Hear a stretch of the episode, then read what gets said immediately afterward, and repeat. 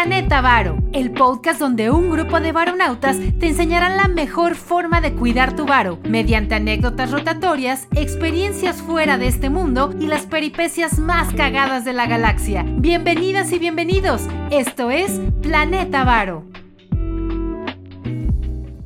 Varonautas, bienvenidos a una edición más de... de su podcast de confianza, queridos varonautas. Estamos muy contentos y muy bien atendidos, la verdad, como siempre que venimos a este lugar, que se ha convertido en uno de los favoritos de Carlos y mío, la neta. Pero el, el punto es este, queridos varonautas, la industria restaurantera es una pieza clave en el eslabón de la economía mexicana. Y como Sí. no nos andamos con pendejadas nosotros, quisimos venir a adentrarnos hasta las entrañas de uno de los lugares más trendy, con mejor atención, con mejor comida, donde puedes comer gourmet y, tra- y chupar delicatessen. Un lugar que realmente cumple con lo que siempre venimos predicando para ustedes, que le den valor a su dinero. Recuerden, precio es lo que pagas, pero valor es lo que recibes. Y en ese checklist estamos en el mero, mero, mero top de lugares aquí en Mazarik, en Polanco. Fine Dining, para los que nos han estado preguntando, Poncho, porque la gente nos pregunta mucho. Pero bueno, ya menos bla bla bla y más presentar a nuestro invitado especial. ¿cómo Tenemos el día de hoy a nuestro estimado Julio. Hoy estamos con un muy, muy, muy estimado amigo. Julio es el jefe de barra De, de Diego y yo. ¿Sí es jefe ya de barra? estamos, Sí, de- Bienvenido Julio, muchas gracias por estar aquí, por el tiempo que nos estás dando. Sabemos que pues tienes ahí bastantes ocupaciones porque hay que dejar todo al tiro, varonautas, todo en orden, todo súper, súper bien, impecable, ¿verdad, Poncho? Llegamos a las 8 de la mañana y a diferencia de todos los lugares, y esas son las cosas que van marcando la diferencia, llegamos y no estaba hecho un desmadre, todo estaba perfectamente, Perfectamente. montado como si fuera el día de la inauguración. Así y es. ese tipo de cosas siempre van sumando valor para tu dinero, porque aparte vas a cenar increíble. Pero, para no andar con más preámbulos, queremos que Julio nos platique un poquito de su experiencia. Va a tener que ser un resumen, porque si no ocuparíamos tres programas para decir todo el Sí, currículum sí, sí, de Julio. no, es la idea. Está muy cabrón, mi bro. Preséntate, Julio, por favor. Oh, muchas gracias, chicos, que me invitaron. Mi nombre es Julio Murillo. Eh, tengo 34 años. me dedico a la industria de bebidas, del servicio de bebidas profesional en México. Tengo 20 años haciendo esto. Wow. Empecé muy chico. Todo empezó porque mi papá se fue por los cigarros. Se fue al Oxxo, ¿no? Se fue al Oxxo. una- como las típicas El, primer trabajo que, que vi disponible fue preguntarle a un amigo, eh, la historia empieza así, preguntarle a un amigo que se llamaba Cristian, que, que cómo hacía para tener dinero si éramos unos niños. Y ya me dijo, no, pues yo trabajo en un, en un bar, en un antro. Y Oh. dije, ah, órale. ¿Y ¿Y eso cómo qué se hace o qué? No, soy mesero, no sé qué. Me llevó a probarme ahí al antro. Si quieres ver el fin de semana, fui y me quedé en la barra lavando los vasos. Ahí empezó Ah, todo. ese los fue tu primer contacto Mi con primer una barra. trabajo siempre fue una barra y sigo trabajando en el bar. Excelente, ya vieron, varonautas, cómo hay- es posible hacer lo que les gusta Sí. desde un inicio. Pero sí, la verdad es de que pecó de modesto, porque de la, nuestra sección de Planeta Vago que hemos estado dándole una repasada a todos estos lugares donde puedes realmente comer extraordinario y que el precio de tu dinero quede cortito contra el valor que te ofrecen, fíjense, así de lo que yo me sé, eh, tranquilita, tranquilito, Azulik, Ujú. Rosa Negra, que por ahí le subimos una story del Funky Geisha, eh, en Las Vegas, en la zona de Tijuana, que saben que yo con Baja California tengo un idilio eterno. O sea, experiencia por todos los, los, los polos que tenga nuestro país, incluso estando en la Unión Americana. Entonces, ahí nomás, estamos con un peso pesado de este, de este tema. Sí, Pero entonces empiezas como bartender. eh, empiezo como ayudante. Como ayudante. barback. Entonces, eh, lo, lo hago para, para solventar los estudios de la prepa, ¿no? O sea, Claro. para, para irme ayudando. Y una vez que, que voy como haciendo este tema de la escuela, pues llega el momento de elegir carrera. Entonces, cuando eliges carrera, pues me dice mi familia, mi madre, ¿y qué vas a hacer? ¿Qué vas a estudiar? ¿De qué la vas a girar? Y yo, ah, no, pues, eh, pues de bartender, Wow. profesional. Y me dice, no, ¿cómo que Eso estás no, loco? eso no existe, ¿no? Me dice, no, estás loco, no, eso no va a pasar. O sea, de borracho, no, no, nunca la vas a, nunca la vas a lograr. Le dije, sí, claro, o sea, quiero no te esto. creía. Sí, no me creyeron. Entonces me dijo, ¿sabes qué? Hagamos algo en buena onda. Eh, ¿por qué no eliges una carrera que vaya a la par, ¿no? Tienes unos estudios que pueden solventarte y si lo que tienes de idea de- del bartender sale mal, pues ya tienes una carrera. Fíjate que está interesante cómo lo pero lo planteo así. si yo lo he plantado algo así, mira, mi mamá, mi mamá incluso tal vez el término bartender lo hubiera ubicado con cantinero. Sí, o sea, sí, tal sí, cual. porque lo es. Pero, pero ¿qué sucede? Que, que hay mucho desconocimiento en toda la magia que envuelve el tema de estar detrás de una barra, porque supongo que te vuelves, pues no solo poner hielo y chupe y refresco, te vuelves psicólogo, Sí. amigo, terapeuta, Sí, te muy- vuelves de verdad muy, muy completo en Manejar. ese sentido como humano. y manejar a- al alcohol. O sea, la gente que está intoxicada, tú poder dirigirte a, un- a- a esta persona tienes que tener mucho tacto. también Mucho eso. tacto. Yo no lo sabía. Eh, eh, tampoco sabía lo que implicaba porque en ese momento, estoy hablando de hace 20 años, todo es muy improvisado. Claro. Todo, todo es muy empírico, los conocimientos no son como hoy. Las redes sociales no existían, no, No había estos grandes tutoriales ni nada de eso. Lo más importante fue que, que yo estudié gastronomía. Este, pude entrar en la universidad para estudiar gastronomía y eso me ayudó muchísimo. Los maestros que tuve, chefs, me enseñaron mucho culturalmente hablando y eso puta, me elevó bastante. Luego, poco a poco fui ya, ya con gastronomía, me fui haciendo de los cursos, estudié en el CECAT, eh, estudié eh, la IVA, en la BAM, en la Barman Associación de México, fui delegado de acá, este, estudié eh, los programas de la IVA, de la International Bartender Association, este, estuve en otros diferentes cursos, ¿no? Javier Caballero, coctelería co- evolutiva, muchos, muchos cursos que me ayudaron eh, muchísimo a, a seguir adentrándome a la par que yo estudiaba. Entonces yo trabajaba y estudiaba y siempre el bar me ayudó, siempre fue esta profesión la que me hizo que yo pudiera solventar mis estudios a la par. En cuanto acabé el- el- la carrera, pum, lo que quise fue irme. Regresar a la acción. Sí, sí, sí. Y, y la- la- lo que me ayudó muchísimo fue el- las competencias. Entonces, eh, sediento de estas, me fui a Las Vegas Wow. a trabajar, ¿no? Dejé todo, agarré la mochila Vámonos. me fui a trabajar a Las Vegas porque fui a un curso que daba Daniel Oribe y Alex. eh, y cuando yo fui a aprender, pues me quedé a trabajar. Y trabajé, y para trabajar en el bar me di cuenta que fue un lío, porque hay otras regulaciones eh, y hay cosas muy importantes, pero siempre se toma muy en cuenta que es una profesión. Claro. Eso fue importantísimo. Yo cuando voy a Estados Unidos me doy cuenta que es una profesión y que hay un área de oportunidad increíble porque en mi país esto no lo ven como una profesión, lo veían como una chambita. Oye, ahorita que comentas eso, eh, Julio, fíjate que, como dices, eh, la cocina, el catering, chef, todo esto ya tiene muchos años en México que es, o sea, profesional, ¿no? O sea, ya hay carreras, o sea, ya es algo mu- de muy alto nivel, ¿no? Tenemos chefs de primer nivel, pero creo que el asunto de la mixología, o no sé cómo sea el término correcto, si es así, Es coctelería. la es coctelería, la cultura del cóctel. La cultura del cóctel, todo esto creo que es más reciente, ¿no? Porque Sí. lo comentábamos aquí fuera de, de cámaras. Tú antes llegabas al mejor restaurante de aquí, de Polanco o de donde fuera, de Reforma, y en la carta, pues ya sabes, ¿no? Este piña colada, Cuba libre, y, Ya, huevo, y ya en Sex los más. beach y los más sofisticados Sí, a- tenían ahí un martini, ¿no? Se ha pulido, cabrón. Ahora es, un- Justo. es algo completo, ya es una industria, ¿no, Julio? Claro, porque vamos a hablar un poquito de la disponibilidad, justo eh, en parte de la historia. Cuando yo regreso a México, lo más importante fue encontrar trabajo, porque Mm. nadie me conocía. Exacto. Entonces, bajo lo que yo les acabo de platicar de un tema de formación, yo dije, bueno, si en México no tenemos formación, tenemos una formación mínima para poder instruir y capacitar a la gente que trabaja detrás de los bares, porque ese es el alma de un bar, el bartender no Claro. es el, no es eh, las botellas, no, No. es nada, no es la oferta, es el bartender. El bartender es lo más importante del bar. Si nosotros alimentamos al bar, ¿no? En cuanto al talento, en cuanto a la disciplina, en cuanto a los conocimientos, ¡pum!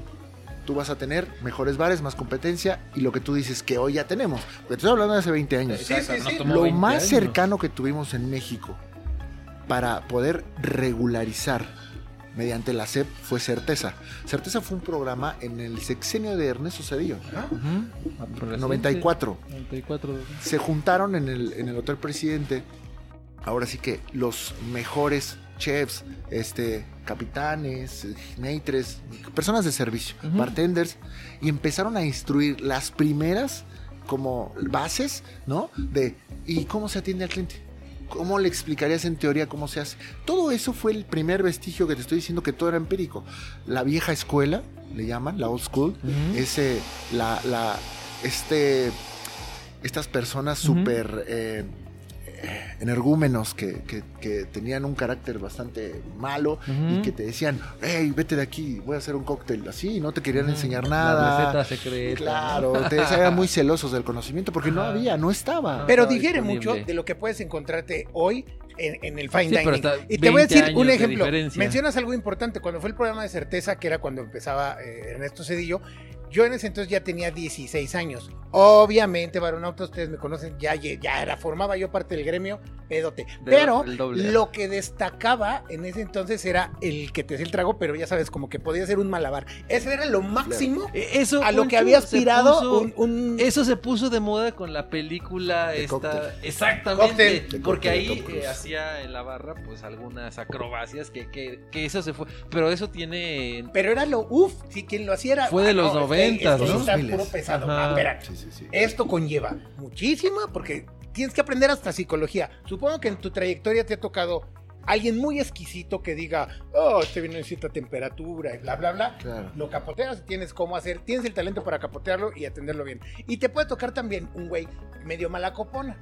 Entonces, eso es una chulada porque se vuelven hasta psicólogos. Algo que les voy a hacer mucho hincapié.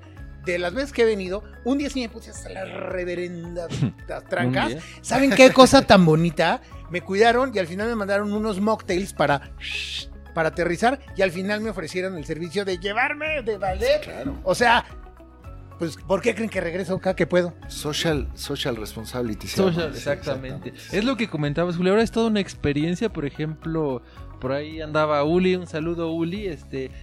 Uli ya estuvo con nosotros en un programa y nos dice es que yo era un preparador de tragos. Y Julio, la verdad es que me enseñó la parte de la experiencia, que es lo que estás diciendo. Julio me enseñó que no es servir tragos, es ver cómo está el cliente, qué tipo de, de bebida requiere, qué necesita, un poco el show de hacerle su trago en- ahí enfrente, ¿no? O sea, pero es toda una experiencia.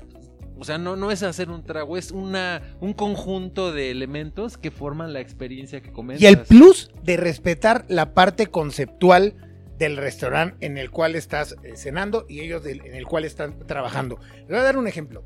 Este restaurante se llama Diego y yo. Mm. Está inspirado en la figura icónica de esta pareja de pintores, eh, Frida Kahlo y Diego Rivera. De ahí el nombre, ¿no? Diego y yo.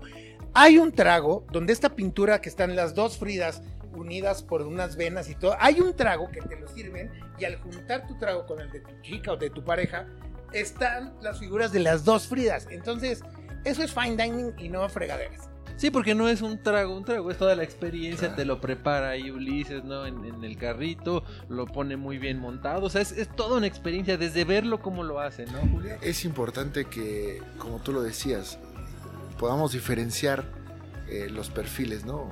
De, de- no cualquier persona va a hacer eso, eso es eh, Correcto. real. Hay una diferencia muy grande entre servicio y servilismo. Ujú. Servilismo es aquella eh, issue que tenemos los mexicanos de, de la esclavitud en algún momento. Ajá. Por eso es muy importante yo a, a los chicos cuando, cuando les digo, ayúdame por favor, con- o les digo su nombre, ¿no? Beto. Y voltean y me dicen, mande. No, no, no, no se dice mande. O sea, para mí eso es importantísimo. En, en el trato Sí. con la gente siempre, eh, y, y siempre es una anécdota que cuentan mucho mía, que yo les digo, no, no se dice mande, ¿no? Se dice dime. O sea, es como, o sea, dime. Dime no, no no es estás asumiendo la, la- la actitud ¿Cómo de esclavo, ayudo? por ¿Qué esclavo? Porque eso, Claro. eso es del servilismo. Ujú. Del servilismo es yo tengo que, debo. ¿Me entiendes? El servicio es ese don, esa cultura de poder yo del anfitrión. El anfitrión se llama anfitrión. Esto ya es base científica. ¿eh? No, es una historia eh, que se remonta a, la, a la mitología ¿no? griega. Zeus quiere mucho a. quiere. Pues sí, quiere la mujer de uno de los reyes, De que se llama anfitrión. Anfitrión, ¿no? Tiene un reino que Ajá. tiene una reina muy bonita y Ajá. Zeus, pues la, quiere. Como, Como buen. Este, Quiere. Es un quiere loquillo. Quiere chapulinear. chapulinear. Exacto. Y entonces a Anfitrión lo manda, le hace ahí una guerra ficticia. Y entonces Anfitrión le dice, mi amor, tengo que irme. Voy a ir a la guerra y no sé qué, hay problemas, me voy. Órale, pues, pues te vas y este Anfitrión se va a la guerra que le plantó. Que le- entra caracterizado como anfitrión Zeus y le dice, ya, ya regresé, Ya mi amor. regresé. Y bueno, pues el ya regresé, se hace meses disfrutando de la, de la, de la De la esposa, ¿no? esposa. Chapulineándolo, bien lo dices, eh, a- de la esposa de anfitrión. Y entonces en algún momento él sabe que el verdadero anfitrión regresa. Entonces cuando el verdadero anfitrión regresa, Zeus lo sabe y manda a hacer un bacanal, ¿no? O sea, una fiesta increíble. Dice, traigan me los gusta. mejores vinos, traigan los mejores vinos, las mejores frutas, los mejores, eh, las mejores ovejas, las mejores carnes, Todo. todo lo mejor. Vamos a hacer una super fiesta. ¿Y qué vamos a celebrar?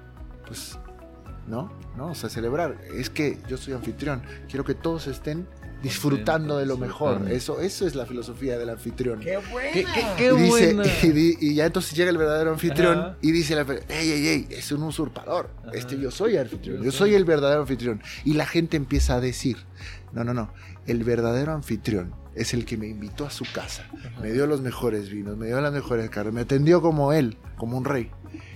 De ahí viene la palabra, palabra. anfitrión y de ahí viene el servilismo, de querer, de gran. querer tú dar esta parte de lo mejor, Mejor. de ti para los demás.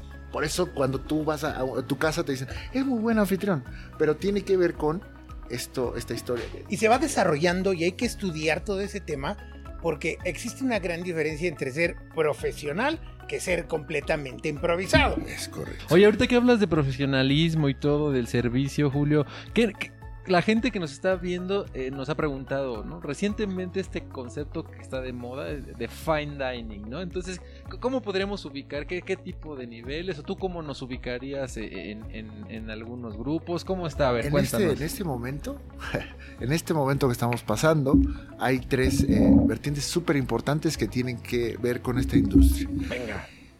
Eh, como tal, un bar, el servicio de bebidas profesional lo tiene un bar, ¿no? Los bares se dividen en diferentes categorías. Categorías. Pero hablando de barras, hablando de barras ya en general, tenemos a las barras de los bares específicos que son los speakeasy, ¿ok? Podríamos decir que hay bares públicos, ¿no? Que es el bar que tienes tú en tu, en tu muy cerca, ¿no? Es el bar público donde tiene de todo, es un barcito, te tomas unas... Era mucho, en Londres eran los famosísimos pub, por eso se llaman pub, porque son bares públicos. Oh, mate. Eh, tenemos los bares públicos, ¿no? Tenemos eh, los pool bar, que son los de la alberca cuando vas de vacaciones. ¿no? Muchos bares. Pero en Ujú. sí, lo más importante es que este, este servicio, ¿sí? Se caracteriza por tres cosas. Y se hace en restaurantes, se hace... Está el casual, ¿sí? El bar, el bar público primero, que es, Ujú, como, que es como el general. De Después viene el casual. El casual es cuando el mesero no está tan bien vestido, está casual, justo. Pueden relacionar con la vestimenta. Las personas son casuales, no, no son refinadas, no, son amigables, ¿no? Son muy cercanas y son casuales, vestidas casuales. Los meseros lo ves porque están vestidos casualmente, no hay copas en la mesa, pueden usar vidrio, no pasa nada, ¿no? No, es- hay protocolos, no hay protocolos. Casual. Eso es casual, ¿no? Luego entre el casual viene el fine dining, que entre esas dos brechas ya existe un polish casual, donde sí le meto pero no le meto, donde las marras, las mesas sí son de sí son de granito, por ejemplo, pero no son de- de manteles largos, ¿no? Claro. So- es como una mezcla, Un híbrido. un híbrido, y ya luego, que algunos le llaman polish casual, y luego, que es un servicio pulido casual, ¿no? Va más a fine dining. Y luego viene el fine dining, que es el, que es el, el puta. Las copas son de cristal, los manteles son largos, el La carta viene de de cortés, como la de la Pimentel, carta tiene, puta, es una selección especial, los, el, el- el alcohol se está clasificado con productos muy premium, eh, eh, todo este tipo de cosas que siempre van a tener esa distinción por ser especiales. Eh, es un especial cuidado. La gente te sirve, tú no te sirves así de, ah, ¿quieres un taquito? No, o sea, es la gente te sirve, te cucharea, los tiempos son súper marcados, los términos súper exactos, los tiempos, las temperaturas, el cuidado que es un fine dining es Un cuidado extremo. extremo, es, es fanatismo, yo lo llamo, es eh, fanatismo al perfeccionismo. O sea, tienes que estar muy loco para trabajar en eso. Y también el nivel es tan exquisito. Fíjense qué, qué cosa tan bonita voy a decir. llegas y estás tan contento que evidentemente se te antoja tomar un siguiente cóctel, porque incluso la música nunca te llega a saturar el oído, como puede pasarte en algún antro que vas pues ya más, más acá, más descocado, y pues ya la vas a escuchar algo estruendoso. Y aquí la música te va llevando de la mano. Aparte que un gran cuate Oye, de aquí pero ahí, ahí, trae- un- da- da un- ahí Poncho, un, un- time, este, hasta la música tiene que ver, en, en- o sea, en el fine dining normalmente hay un DJ profesional, no te ponen a Universal Stereo Pero, o algo pero así, ¿no? ahí va otra. Es un término nuevo, es un término nuevo. Es, viene en el fine dining, es todo lo mejor, ¿no? Lo que les acabo de contar. Experiencia redonda. Pero ahora hay un nuevo, hay un nuevo animalito que se llama el restaurantro, le decimos nosotros. Restaurante. El restaurantro es. Sí, sí han ido, ¿eh? Seguro han ido. Es este restaurante donde hay música alta. Es mitad de un restaurante, mitad de un antro, ¿me entiendes? La luz está baja, hay punchis, hay beat, ¿no? Tú estás con música puta, bastante animado, bebes mucho, estás sentado en una mesa de fine dining, pero ya te pusieron la super música, está el estruendo, está mucho eh, despapalle. Es como esta onda gringa, ¿no? Del, de lo que se hacía en el Spring Break, ¿no? es Esta- como un spring break. pero para grandes y para gente que tiene. Ajá, sí, ¿no? sí. Entonces esa parte es como el nuevo, el restaurante, lo que llaman la fiesta en un restaurante. Eso es, eso es, te digo, eso fue eh, hecho para el know-how, es como para el mercado gringo. Gringo, es como de, claro. "Ah, vamos a desfachatarnos, ¿sí? no vamos a estar así serios o platicando, no, vamos a estar Vamos echando a despapalle, Eh, eh, tomando, ¿no? Y, y- y disfrutando. Y la música muy alta y yo te estoy hablando así. Ajá, porque no, ¿sabes? La por- música no te permite por- estar así de con Vivaldi, Ajá, una música baja, un beat bajo, no, es, es Es punchis. ¿Y en qué, en qué punto de todas estas categorías entra este estos lugares que están de moda y que todos hemos desfilado? Donde, pues ya sabes, pides un corte, pero viene bañado en oro con no sé qué madre. Y aparte, a la media hora sale un happening que sale, pueden bailar unos, Ese es Un el performance, ¿no? Ese es el una- restaurante. unas marionetas. ¿no? Ese es el restaurante. vueltas Ese es el con restaurante. tambores. Y ahorita en Cancún en particular hay una Y serie. hay un grupo. eh, Yo, yo Sí, trabajé en para los particular, alrededores. sí, en particular. Y, y hay hasta, o sea, si tú vas de improviso, no hay lugar porque ya está este reservado con anticipación. Claro, ¿no? les digo yo, eh, sabes, Eh, el cuidado de la gente ahí es eh, importante porque la gente va de vacaciones, ¿sabes? Eso, o sea, o es un cliente ocasional, no es un cliente no. asiduo como aquí. O sea, la competencia aquí, vamos a hablar de Mazarik. Claro. Es una plaza, es una de las plazas gastronómicas más importantes de Latinoamérica. Claro, O sí. todo esto está lleno Sí, este corredor Eh, está de restaurantes de de, primer nivel. fine- de buen nivel. Donde trabajan, puta o sea, haciendo la cuenta más de 15 mil familias. O sea, ¿sabes? La- hay gente que trabaja aquí, que viene desde Chalco, Nesa, o sea, se hacen una hora y media, trabajan acá, o sea, es una locura. ¿eh? Esto Mm. es una, lo que decíamos, la industria del, del restaurante, de los bares en México, va más allá solamente de un empleo, los sueldos, eh, sí, no, es eh, algo que aporta muchísimo, pero gastronómicamente hablando no hay que perder de vista eso. Y este es un año increíble porque en este año entra la guía Michelin a, Ujú. a México. ¿ok?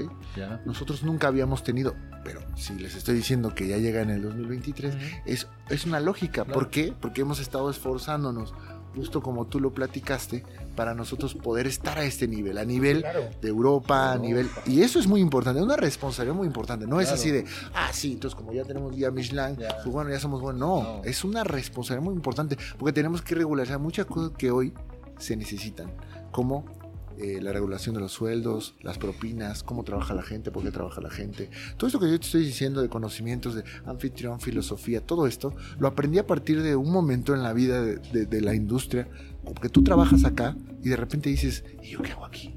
¿Qué estoy haciendo aquí, no? Y esta situación que nos comentas adquiere muchísima más relevancia, queridos varonautas que sean eh, de alguna otra, de algún otro estado de la República, que nunca hayan tenido la oportunidad de venir al DF, la gente que nos ve en Latinoamérica y en Estados Unidos, y nunca han venido a la Ciudad de México y no conozcan Mazarik, se los voy a decir Es así la de claro. más se- importante. Es la avenida más importante y, más exclusiva. Pero les voy a decir que en lo que nos, nos autos. ocupa hoy, que es en materia de, de la industria restaurantera, neta, neta, neta, neta, a mí se me hace que existe muchísima más diversidad y muchísima más competencia gastronómica en Presidente Mazarik que en los Champs-Élysées de París. Y miren que le he vagueado por todo el pinche mundo.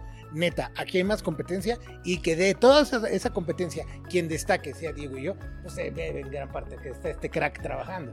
Oye, Julio, dinos un poquito ahorita que dijiste de las 15 mil familias, que es el estimado, ¿no? De, de- de lo que genera aquí. Un poquito, ¿qué, qué impacto ha tenido la industria de, pues como del fine dining, de la mixología, todo esto en, en nuestro país? Porque es una industria, o sea, antes se veía como, era la industria restaurantera, ¿no? Pero creo que ahorita ya es mucho más, o sea, ya aporta muchísimo. ¿Qué, qué podrías decirnos de ese tema? Es el artículo de lujo hoy. Es un artículo de Eh, lujo, es, el- es la experiencia de lujo. Exacto. Eh, vamos a hablar algo muy importante. ¿Qué es eh, la experiencia? Es algo muy estoico, ¿eh? esto es como filosofía.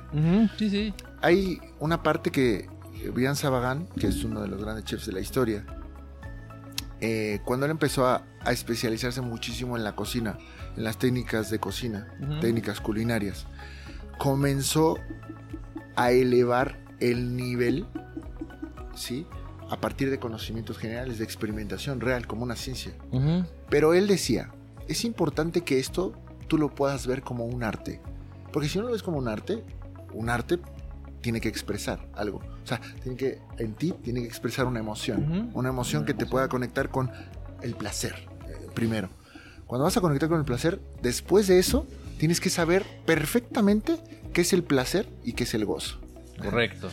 Parecería lo mismo o hay Pero una no lo zona en es. la que se enciman, pero Exactamente. no lo es. El Fíjense. placer, tú te puedes tomar, con todo respeto para los que tienen este negocio, te puedes tomar una miche, una Ajá. michelada, Sí, con ¿No? su chilito y sus gomitas. con tu chamoy, lo que sea. Eso, eso. De todos modos, el placer que tienes de bebértela y de estar, y la emoción, obvio, estoy diciendo esto, porque tiene que ver con emociones, de estar con eh, la emocionalidad de convivir y todo esto, esto es el placer. Pero no olvidemos que después del pla- antes del placer está el gozo y el gozo siempre va a ser sano. ¿Entiendes?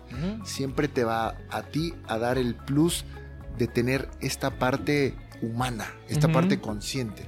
Y, y Brian Saban en, en la fisiología del gusto así lo muestra. Dice, tú estás programado para identificar, pero un momento en el que tú vayas más allá de identificar solamente, te vuelves hipersensible, vas a entrar al gozo. Ejemplo.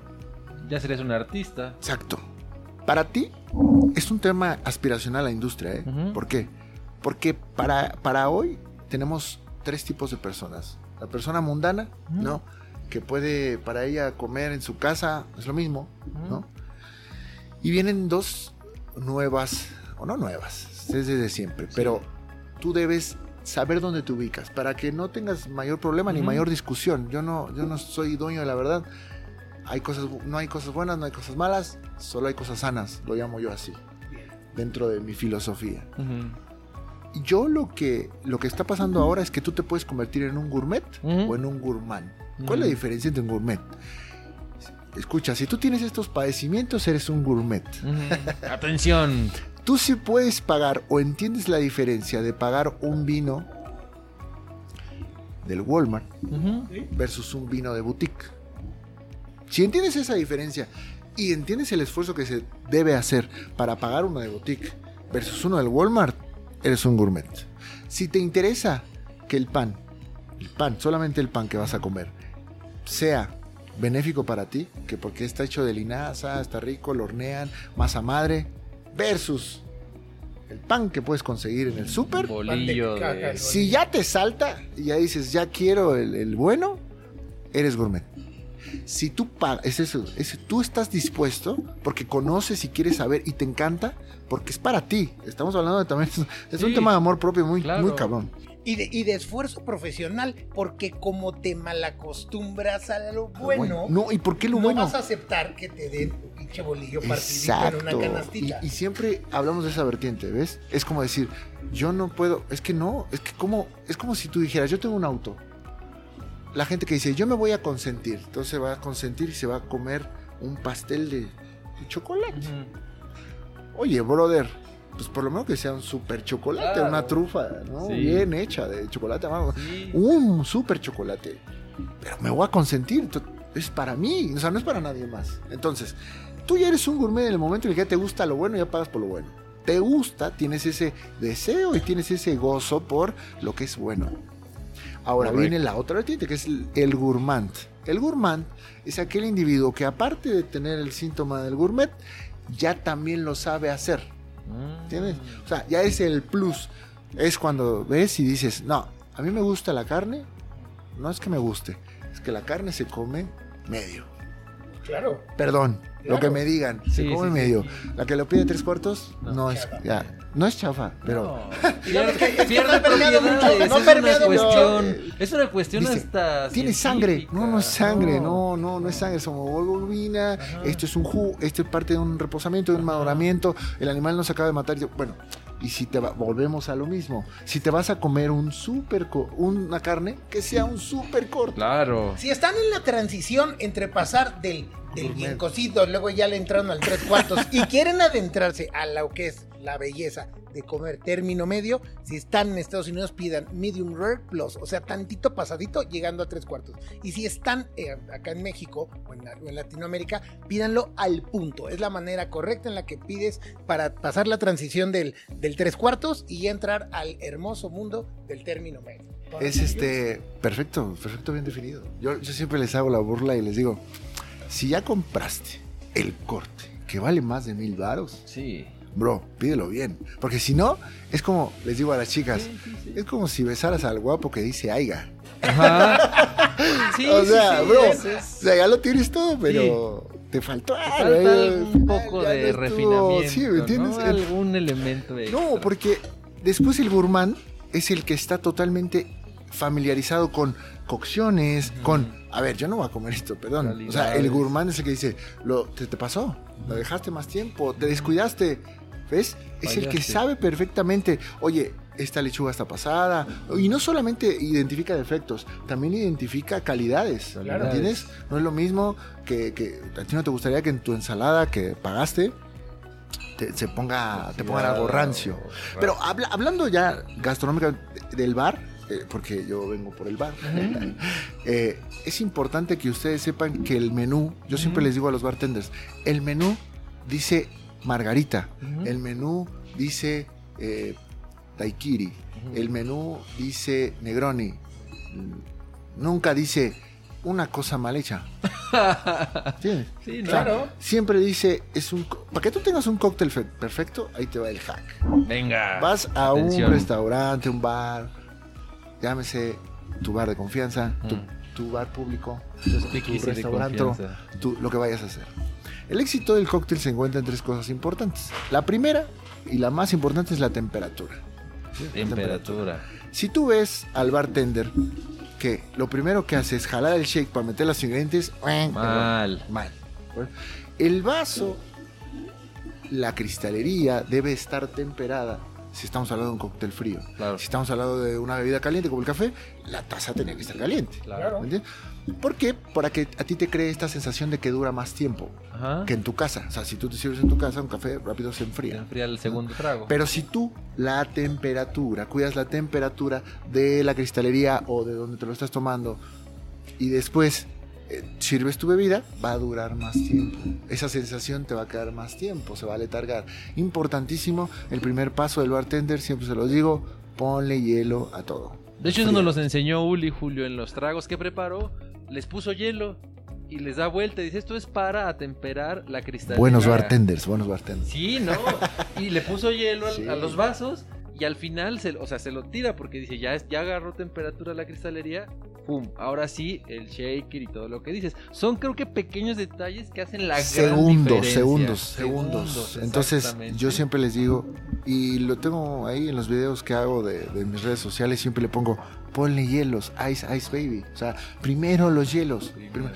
Y si quieres, yo puedo hacer, tú puedes hacer el hielo en tu casa, Claro. pero si quieres Pues bueno, en- la diferencia es que en tu casa, si tú te haces un trago en tu casa, lo vas a hacer del hielo este, De- la escarcha, que es tu refrigerador. Acá compramos un hielo kosher, un Claro. hielo este cubo que tiene que dura más tiempo, dura más no se diluye tanto, el agua es purificada, no tocan las manos del hombre. Puta, o sea, increíble el hielo. una- Claro, pues ese hielo te va a llevar a tener resultados y ese hielo cuesta. Claro. No es que tú llegues a un restaurante y digas, ay, ¿cuánto me costó el trago? 205. Ay, no, no, ya estamos mal. Cuando la gente acá en, el, en el bar de la esquina de mi barrio lo dan en sí, güey, pero es como un pinche frappé, así que... Y aquí es un cubo, cuando pidan un whiskacho aquí los que vengan, es un cubito perfectísimo. Está, está No, increíble. pero es un hielo especial, Co- como kosher, dices, es kosher. un hielo que no es, es transparente, Para no como el del es. Y nunca- nunca que es tocado por la opaco. mano humana, o sea, es Además, o sea, tiene varios elementos, ¿no? Es más, es completamente transparente y el Exacto. que sacas del refri Es- es oscuro, es opaco, blanco. chingo de sales ahí. Ese es el primer hack, la temperatura. Segundo Temperatura. hack del Dos. cóctel perfecto. Tienes, tiene, el cóctel tiene que tener balance. Es decir, si tú pides una margarita, escucha esto. Vamos a hablar de un cóctel. El más Margarita. sencillo parecería. Tú pides una margarita y la margarita sabe más a tequila, porque tú lo, tú lo Sí, se siente, se No, no siente es de que, oh, sí, alcohólico". yo soy alcohólico y Sí. me gusta. No, no, no, No, no. no, se siente. Se siente. Sí se siente. Más margarita. Entonces, ¿para qué pides margarita? Mejor pide un tequila Un shot. derecho. Pues sí, ya no es un cóctel, ya es O tequila. se pasó de limón. Bueno, mejor pide una limonada. Claro. O se pasó de azúcar. Bro, pues no, no entiendo. O sea, para eso hay herramientas. Hay una cosa que se llama Jigger, que es como un caballito de metal, Mm. Que, Para- con el que mides. Justo. El bartender que veas que fuma al Directo. tiro. Mal, nada, ya buen ahí, error. Mal. Que tiene buen pulso, No. no. va a haber balance. Bache. Así me digas, güey, yo Tiene 50 tengo 20 años sirviendo, güey, ni, lo- ni yo lo hago, güey. O sea, yo, ¿no? Yo me podría considerar nivel avanzado y, y- y no hago eso. O sea, es balance. Balance. Siempre usa las medidas adecuadas. Correcto. Porque en Instagram veo, puta, cosas que me espanto. Sí, y, yo y. TikTok, ¿eh? Sí. Y dices, bueno, está bien. Segundo, tercero, perdón. Ya tenemos balance. Utiliza el jigger. El cóctel debe tener armonía. Debe saber aún todo. ¿Entiendes? Rico. Al umami, el famoso umami. Dice que tenemos cinco sabores, que es salado, ácido. Y hay uno que es como si fuera la sabrosura, ¿no? Como a lo que sabe la, la- la sabrosura. Ujú. Sí, sí, es el umami, es el, el- el todo. Ujú. Está bien. Sabe a umami, está perfectamente balanceado. Tú usaste todas las herramientas para poder hacerlo. Y tercero, tercer hack, la presentación. ¿no? Negroni. Correcto. Yo le digo a los chicos, Negroni, un cóctel que tiene más de un siglo, es vigente hoy. Entonces un Negroni y le pones una naranja, la cáscara de naranja lleva ginebra, Campari, vermouth rosa.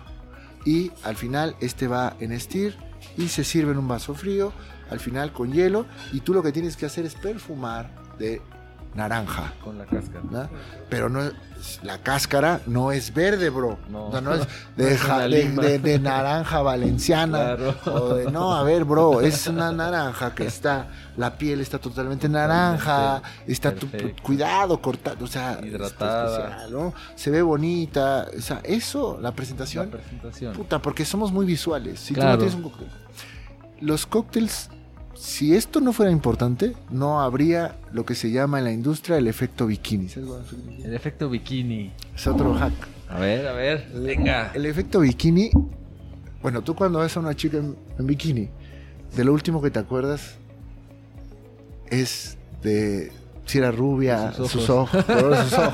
claro. Lo último que te Ajá. acuerdas es el color del bikini, ¿están Sí, de acuerdo? Sí, sí, sí, sí, sí.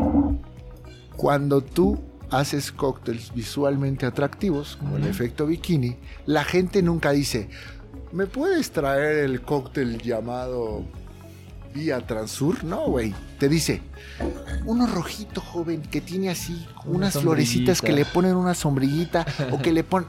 Siempre es colorcito amarillo, Ajá. tiene vodka, siempre lo va a describir así, Ajá. por eso es el efecto bikini. Claro, claro. Cuando tú tengas el efecto visual eh, dentro de las mesas del tu bar, la gente empieza a pedir tipo, ¿qué eso que tiene ahí? ¿Qué es eso?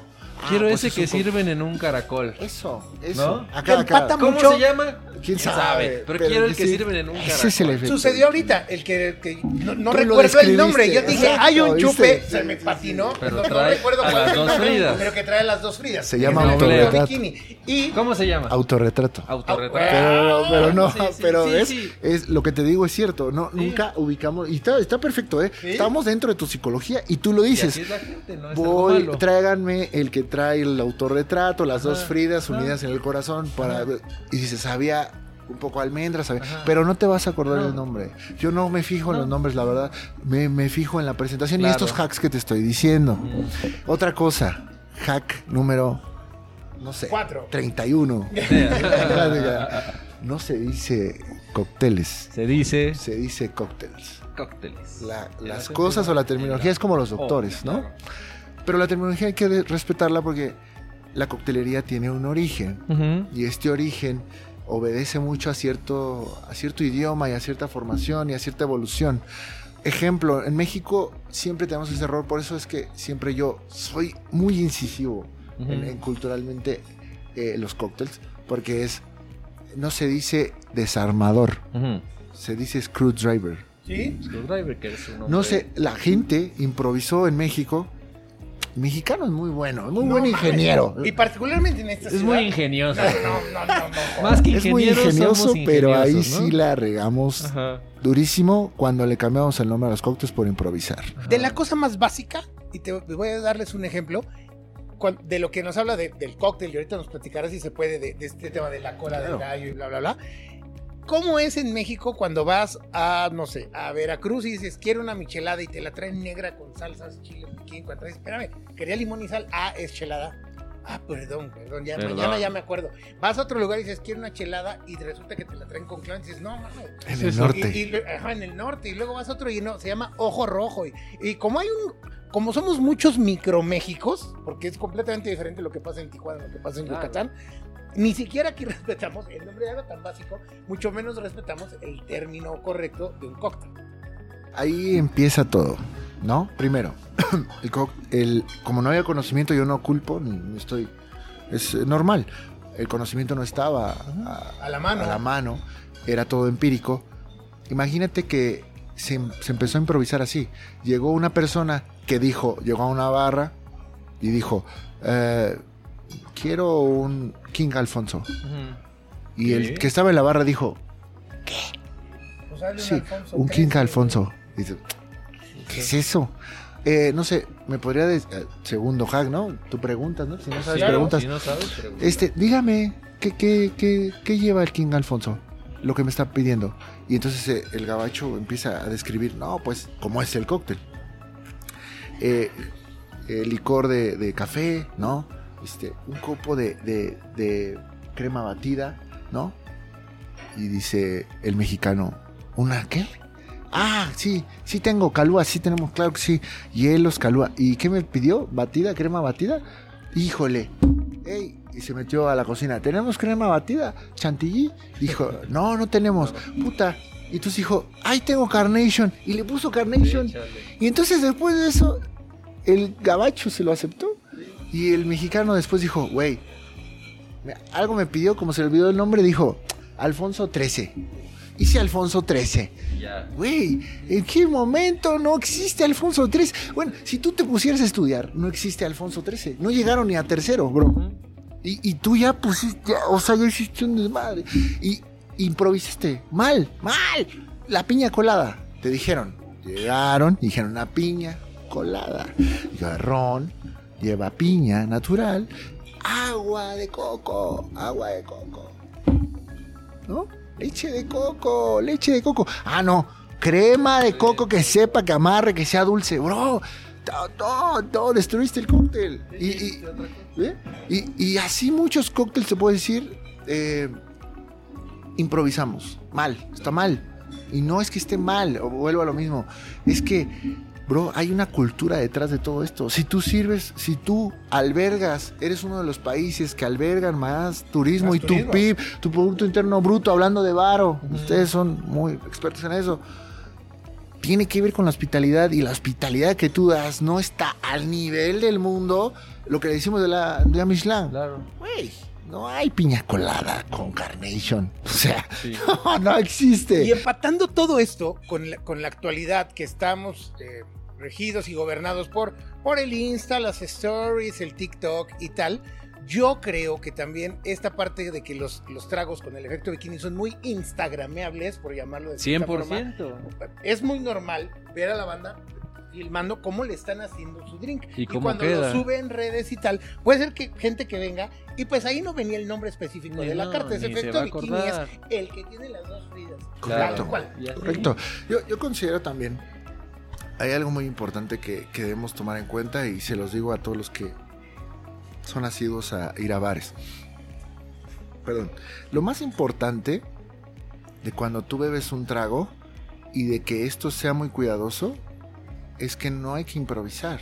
O sea, no improvises. No se improvisa. Yo vi un. TikTok, ¿eh, bro? El TikTok decía, ¿no tienes un shake? No pasa nada. Usa un frasco. Güey, no, no, no, no, ¿qué haces? Usa un frasco y le... me- No, bro. Es que eso es, por eso nos retrasamos tantos años, bro. Es, es real. ¿Sabes? se pierde porque se hace hasta Brother, divertido, porque o ya cuando lo sirve le pone quiero perder. Sí. Y le pones... Y hay un güey que pone... Y le pones un chorrito, de te- un chorrito de tequila. ¿Qué es? ¿Dónde? O sea, no, no puede ser. Perdón por la exasperación, chorrito? pero. No, no, no. Güey, Está la un medida chorrito, güey, un onzas. chorrito. ¿Tú sabes que un chorrito en México es? Es- es- Puede es- ser. El, su chorrito es de media botella, mi Es chorrito. el chorrito de depende cuarto. aparte de cómo va la No, noche. bro, si vamos claro, empezando, un chorrito no, a lo mejor mal, es media onza. mal. Si ya está entrada la noche, son Mal. No, no, es que no estás haciendo. Claro, yo les decía, es que no estás haciendo coctelería, bro. estás haciendo. Perdón, pero no estás. ¿no? O sea, te estás burlando de mí. Oye, ahorita que hablas de este ¿De detalle tan importante, en un restaurante así de este nivel como Diego y yo, ¿qué tan importante es que haya una coctelería, una mixología, pues de, de- del nivel similar? O sea, porque a lo mejor es un restaurante de este corredor, donde sí es muy buen restaurante, pero la coctelería no está al nivel, o sea, ¿qué, qué tan importante es? No es muy importante porque vienen estadounidenses. O sea, a ver, quiero ubicarlos. Si tú quieres saber hoy el mejor estándar, el estándar más público, o sea, la IVA de donde yo aprendí esta formación es la forma actual. No estoy diciendo, ojo, los hates. No estoy Sí. diciendo la mejor. Sí, Estoy ¿no? diciendo la más organizada del mundo en cuanto a estándares. Porque fue la única que juntó un buen de países y dijeron, güey, esto es importante, güey, estamos hablando de una profesión, no estamos hablando de un oficio. No, y con todo respeto, pero no, es una, es una dignificación de esta profesión Claro, claro. a partir de conocimientos. Sí. Tú, yo les digo a ellos, a los chicos, tú quieres ser profesional y tú puedes trabajar esta profesión, puedes trabajar en cualquier país, Cualquier bro, país. en cualquier país del mundo Sí, haciendo esto. porque es un estándar. En tanto cumplan los nivel. estándares de calidad. Exacto. Ahí voy, ahí voy, ahí voy. Si tú estás pensando, ay, pero ¿qué cócteles me, me- me aprendo? Claro, porque un señor va a venir y me va a decir, hazme un WhatsApp, motherfucker. No, Ah. no me lo sé, señor, Sí. discúlpeme, no, eso no existe, Sí. ¿no? Tienes que saber lo que todo te va a pedir en el mundo. Hay una lista que está en una página de internet que se llama ivaworld.com. Vayan a ivaworld.com y ahí está una lista de los Unforgettables, así se llama, los inolvidables. Son los cócteles clásicos, las medidas de los cócteles clásicos. Si tú te aprendes esos, esa lista, eres bartender. En cualquier lugar Tú. del mundo. tú Tú que nos viendo estás viendo en TikTok, y quieres ser bartender profesional y quieres ganarte la vida en cualquier parte del mundo, aprende esa lista. Habla inglés y jala en un bar. Ujú. Y aparte, sigan, porque aquí vamos a poner las redes de mi querido Julio, Ah, sí. porque de verdad, si quieren aprender las cosas con by the book, como marca el librito, no andar improvisando ahí, Exacto. hacerse un pinche No, no moradito. haciéndole al cuento. Sí, sí, sí, porque, porque vamos, todos en la pinche secundaria traíamos 20 pesos y era Tonayan con pinche boing de uva, pero ni pedo, estábamos chicos. Pero ya que que, nos hemos ido refinando y que hemos ido eh, pues, chingándole para tener acceso a mejores lugares y todo, pues eh, si quieren aprender y tienes la inquietud de hacerlo como bartender, bota un poquito el concepto de tu tío de, hambre, ¿cómo vas a, qué va- ¿dónde vas a acabar de cantinero? Te vas a morir de hambre. Si lo haces con la clase, con las reglas universales de verdad, que rigen esto. Las propinas en dólares rinden muy bien. Las propinas en dólares es una Sí. alternativa. ganas más de propina. Yo trabajé. Y siempre y cuando lo veas con algo que les predicamos mucho aquí en Planeta Varo.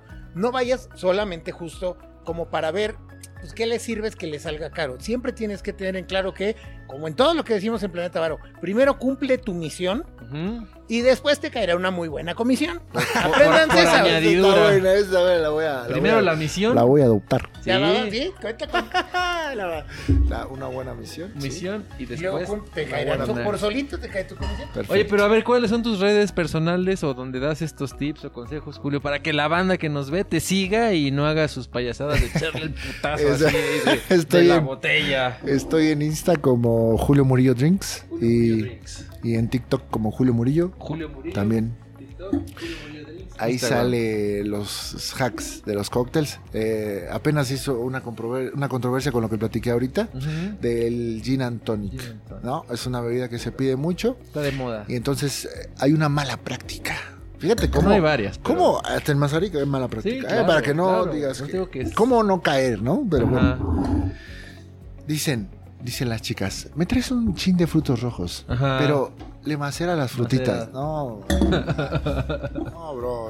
A ver, es como traer un Bentley eh, pintado de fosforescente. Con ¿no? Es una, así, ¿no? sí, sí, es como, no, no, es un jeep de color peluche, rosa. Con ¿no? peluche Ajá. en el, est- en el En el tablero. estuche. Ay, mal, mal, mal, mal, mal.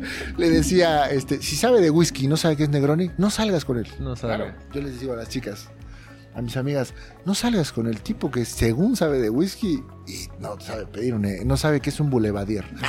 o igual las chicas, o sea, frutitos rojos, bro. Ajá. Hazme el favor, Ajá. jamás. O Y sea, le ponen ahí unas moras en un. O sea, ¿para qué? Sí, sí.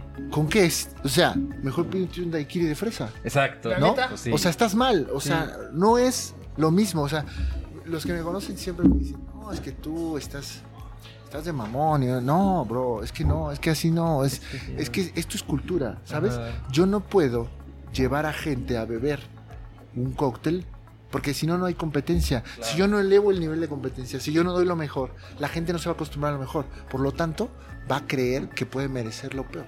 Y es cierto, como, como realmente en el país adolecemos de cierta cultura eh, gastronómica y de mixología y todo, es muy común, incluso algo tan básico, que si te avientas un pinche, no sé, un vodquita con algo y lo que sea, y alguien te ve que no le sepas, dice, ah, te vi ayer, estabas echándote unas cubas. No, la Cuba es la Cuba. Cuba libre de está ron. buena, esta con está buena. Te voy a contar una historia. ¿Sabes O- por qué se llama Cuba? ¿Por qué? ¿Por qué? Eh, Cuba. ¿Por qué? Cu- La Cuba.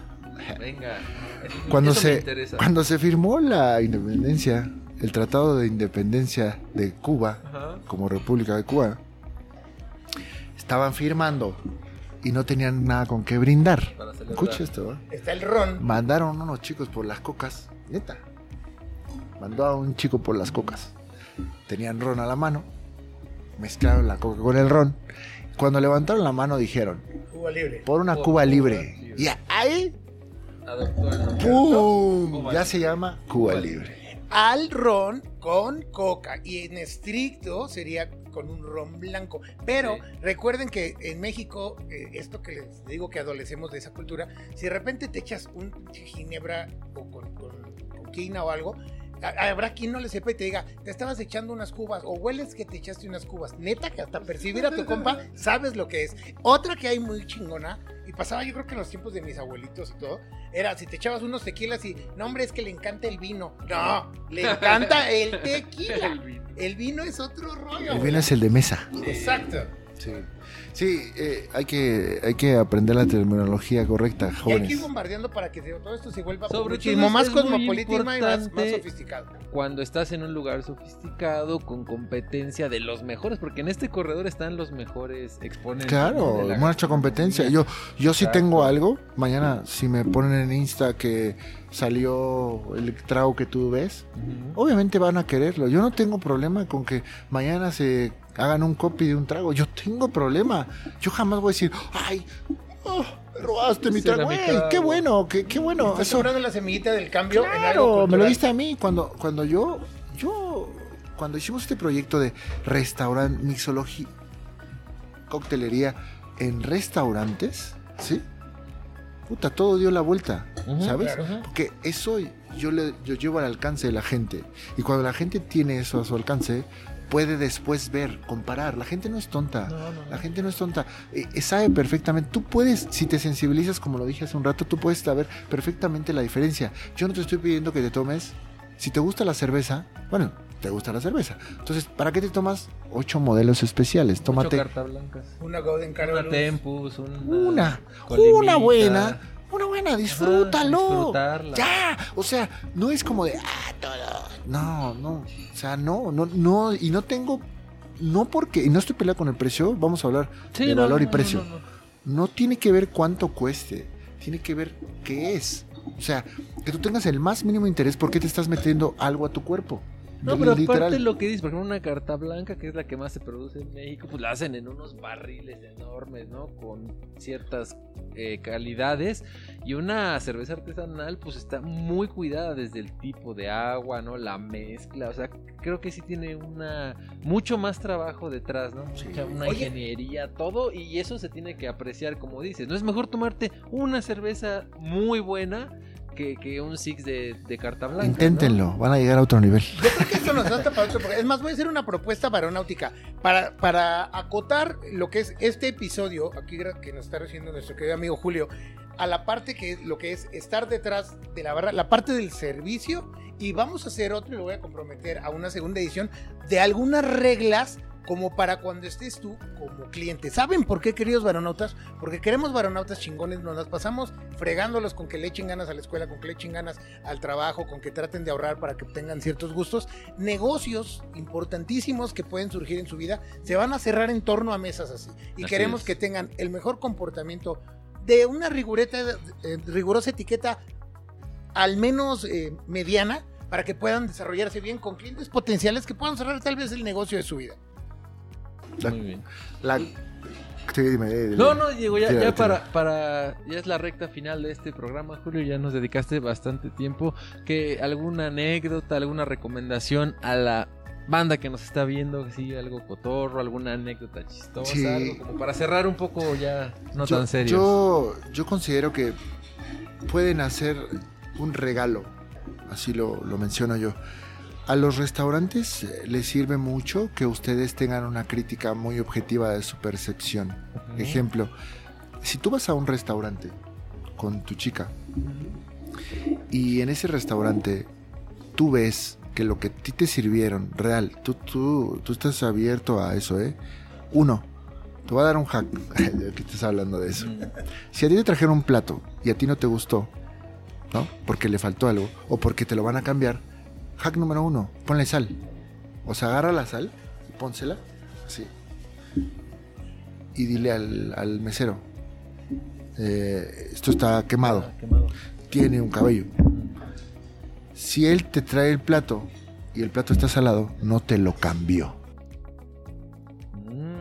Es porque luego hay gente que se. Vamos a cambiárselo y nomás le dan la vuelta, ¿no? Claro. Lo meten al lo Claro, eso es real, totalmente real. Si tú, tú tienes todo el derecho de... Y no te lo comas también, o Sí, sea, claro. no te lo comas. O sea, la primera prueba ahí la ves, lo identificas y le dices, no, él tiene todo correcto. el... Tú tienes todo el derecho de pedir que te lo cambien Claro, completamente. A tu gusto. Completamente. Sí, sí, Tú, sí. tú sácale jugo a lo que yo te digo, ¿no? Segunda, cuando vayas a un antro, segundo hack, cuando vayas a un antro, a un bar, y tú no estás viendo quién sirve, no pidas el alcohol de tu selección.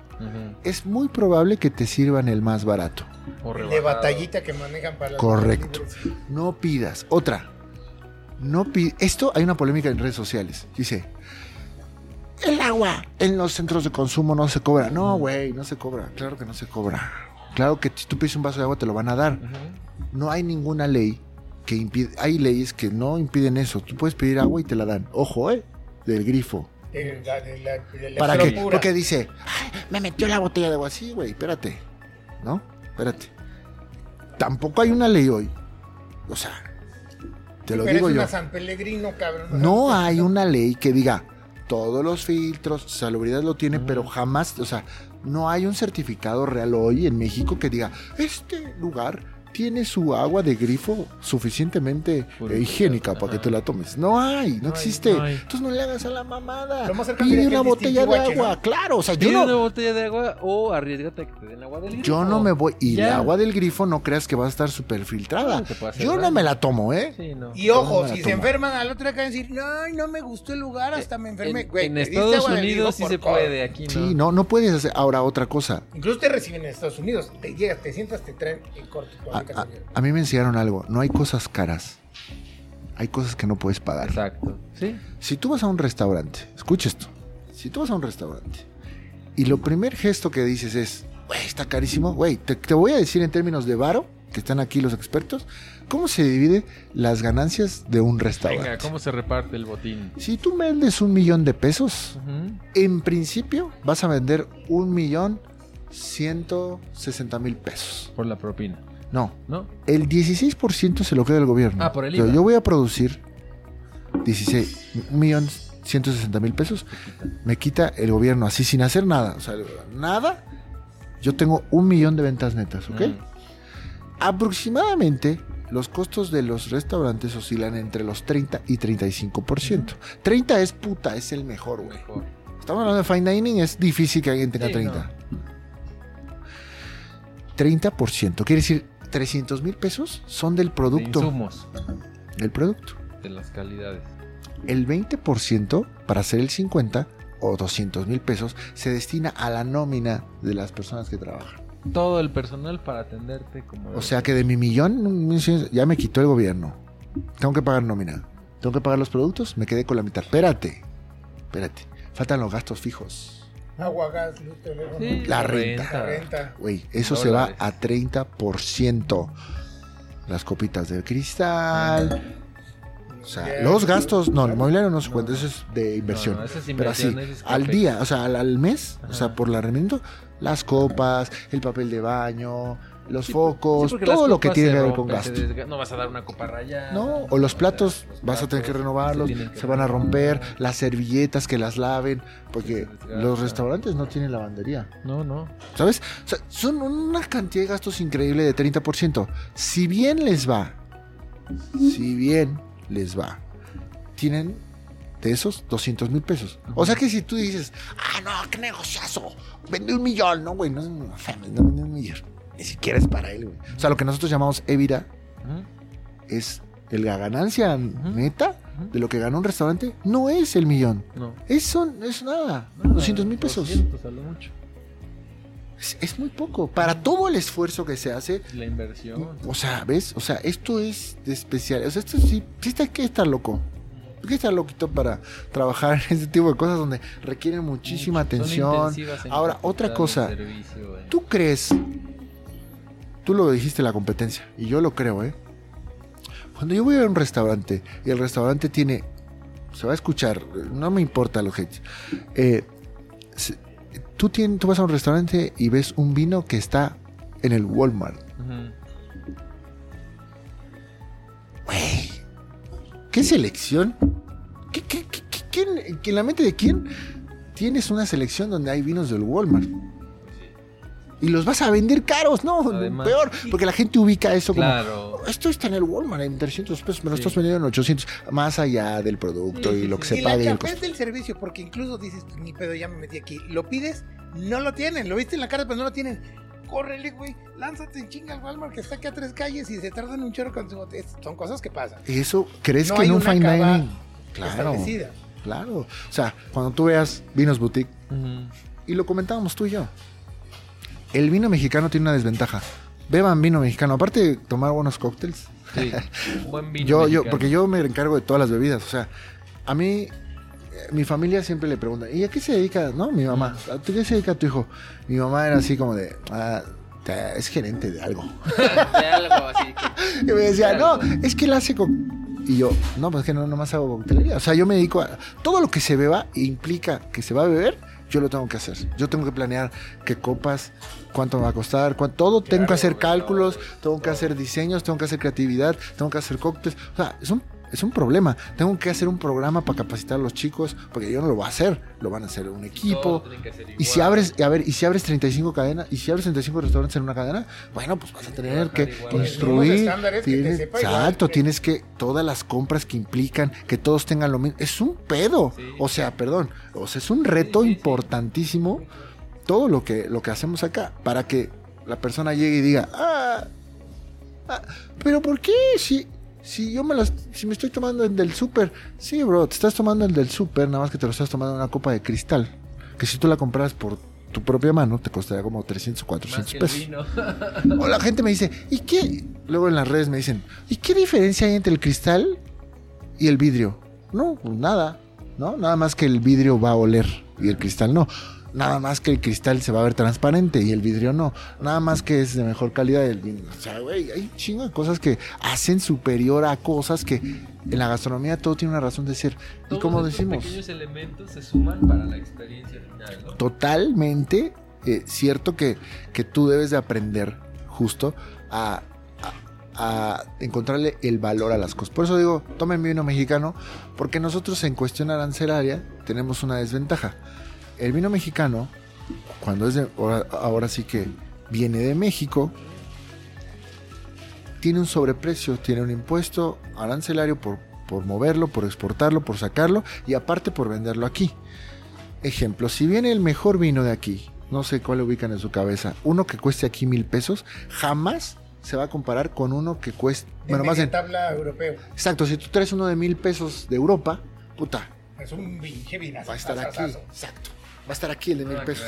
No es nada que ver. el vino siempre va a estar en desventaja. No hay que ser malinchistas. Lo que pasa es que hay que entender que el reto arancelario es muy, muy, muy grande. Igual que las chelas artesanales, lo mismo sufren. Tú haces una chela en México, no eres monstruo como Heineken, no eres monstruo como Grupo Modelo, ¿no? Y entonces tienes que pagar el precio tú quieres posicionar tu chela y lo primero que dice el mexicano es, no, pues está más cara. Lo mismo que te dije hace rato. No te tomes 14 chelas, bro, tómate una. Tómate una de, Pero bueno, de muy buena calidad, superior. Así hazlo. Está bien. Pues, excelente programa, excelente lugar, hacks. Bueno, hoy hubo de todo, mi estimado Julio. Vino este, todo. Vino todo. Queremos agradecerte esta edición, Poncho. Estuvo en el mejor lugar del el corredor de Mazarik. La neta que sí.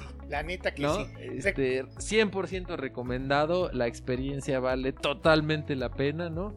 Este, pues invitarlos a que vengan, a que sigan a Julio en sus redes para hack, consejos, todo lo que tenga que ver con el mundo de la mixología, coctelería, como le quieran llamar.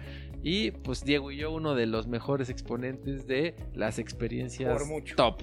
¿Estás de acuerdo, Poncho? Sí, por mucho y que cumple con esto esta chulada que vámonos otra vez al, baúl de los recuerdos con las películas chingonas que nos marcaron a los chavorrucos. Recordarán La Vita de Vela de Roberto Benigni, cuando él está como sirviendo y el tío es quien le, quien le enseña y le dice, haz tu trabajo muy bien. Servir es el placer supremo y nuestro primer sirviente es Dios. No es nuestro siervo, pero para él es un placer servirte y nosotros que atendemos gente tenemos que comportarnos de esa forma. Se me hace una analogía muy chingona que también tenemos nuestra, nuestra sección de cine y, reventón. Entonces, estamos muy agradecidos. Muchas gracias por recibirnos, Julio, por tu tiempo, por tu espacio, por todo lo que aprendimos hoy. Y pues como dices, ¿no? A ver si lo comprometemos a una segunda entrega con algún otro tema ya. Como de reglas eh, básicas de mesa y todo. Porque queridos baronautas, queremos verlos triunfar, queremos verlos en unos años que terminen su escuela, que estén cerrando algún negocio importante, firmando un contrato de esos millonarios. No, o sales, o sales en pareja ¿no? O sea, una, un adelantito, o sea, siempre yo le veo y les digo, cuando una mujer, escucha esto, ¿eh? cuando una mujer se va, cuando se levanta el baño, tú te tienes que levantar. Y cuando una mujer pida algo, tú no tienes que moverte.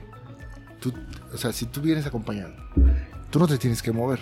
Y tienes que ser muy discreto a la hora de llamar al mesero. El mesero tiene que estar atento, el vendedor tiene que estar atento a ti y sí, va, lo, va a estar. Y tú tienes que ser muy discreto.